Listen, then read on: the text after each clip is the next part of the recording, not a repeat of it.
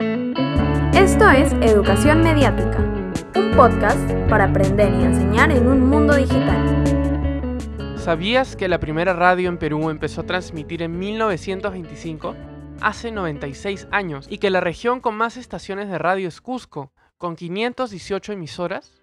Hoy tenemos con nosotros a Renato Cisneros, escritor, periodista, conductor de radio y gran amante de este medio. Hola Renato, ¿qué es lo que más y lo que menos te gusta de este medio?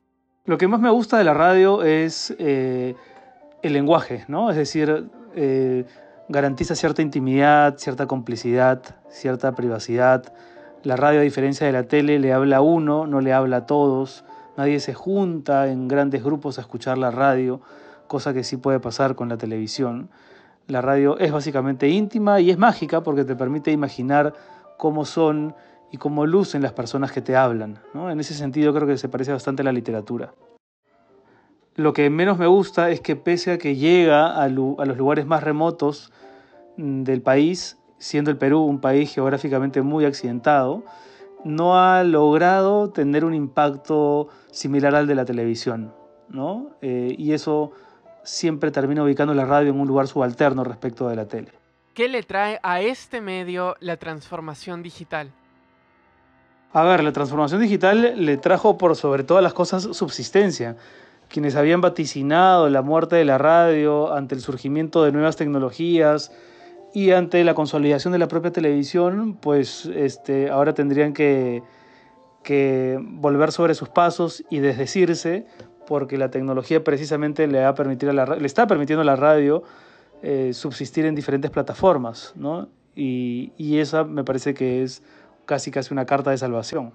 ¿Cambiará el medio en el futuro? Eh, nunca nadie se imaginó que, los podcasts se iban a convertir en la radio de hoy, ¿no? en la radio contemporánea. Es el mismo sistema, es el mismo feeling, es la misma lógica, son los mismos actores, alguien que escucha, alguien que habla. Lo que ha cambiado es la plataforma. Eh, yo me imagino que eso se perfeccionará en los próximos años, pero lo importante es rescatar que las tradiciones orales lo que hacen es buscar nuevos medios para subsistir. Y en el fondo el lenguaje radial es eso, ¿no? Supone una tradición oral que lucha por seguir conservándose. Cuéntanos una anécdota sobre tu trabajo en este medio. A ver, año 2003 o 2004 hacíamos un programa en Radio 1160 con Guillermo Villacosa y Carlos Bejarano. Hacíamos irresponsablemente un programa que se llamaba Aldea Sexual no teníamos ni la formación ni los conocimientos para ser de terapistas sexuales y sin embargo estábamos ahí a las 11 de la noche compartiendo anécdotas y abriendo los teléfonos, lo cual creo que fue un error.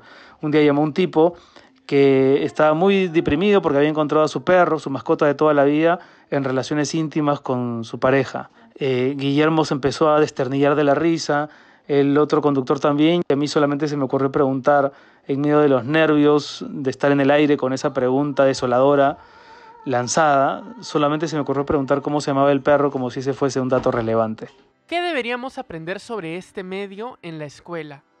Sería magnífico tener un taller de radio en la escuela porque es un ejercicio en el que uno se relaciona mucho con el lenguaje, eh, tienes que pensar cómo articular el mensaje que estás diciendo, a diferencia de la tele, que se apoya en la imagen, el que habla detrás de un micrófono todo el tiempo está pensando únicamente en el discurso, ¿no? y, y, en el discurso hablado.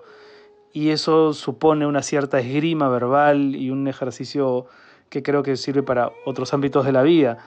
Y, luego, lo decía antes, eh, favorece también el juego imaginativo y, y, a ver, vamos, la comunicación, ¿no? que es creo fundamental en, en la escuela, precisamente donde a uno, en una edad donde a uno le cuesta más comunicarse. Este fue un podcast producido por Julio César Mateus y Emilia Fernández. Si quieres seguir nuestro contenido, suscríbete en Spotify, Apple Podcast o tu plataforma de streaming favorita.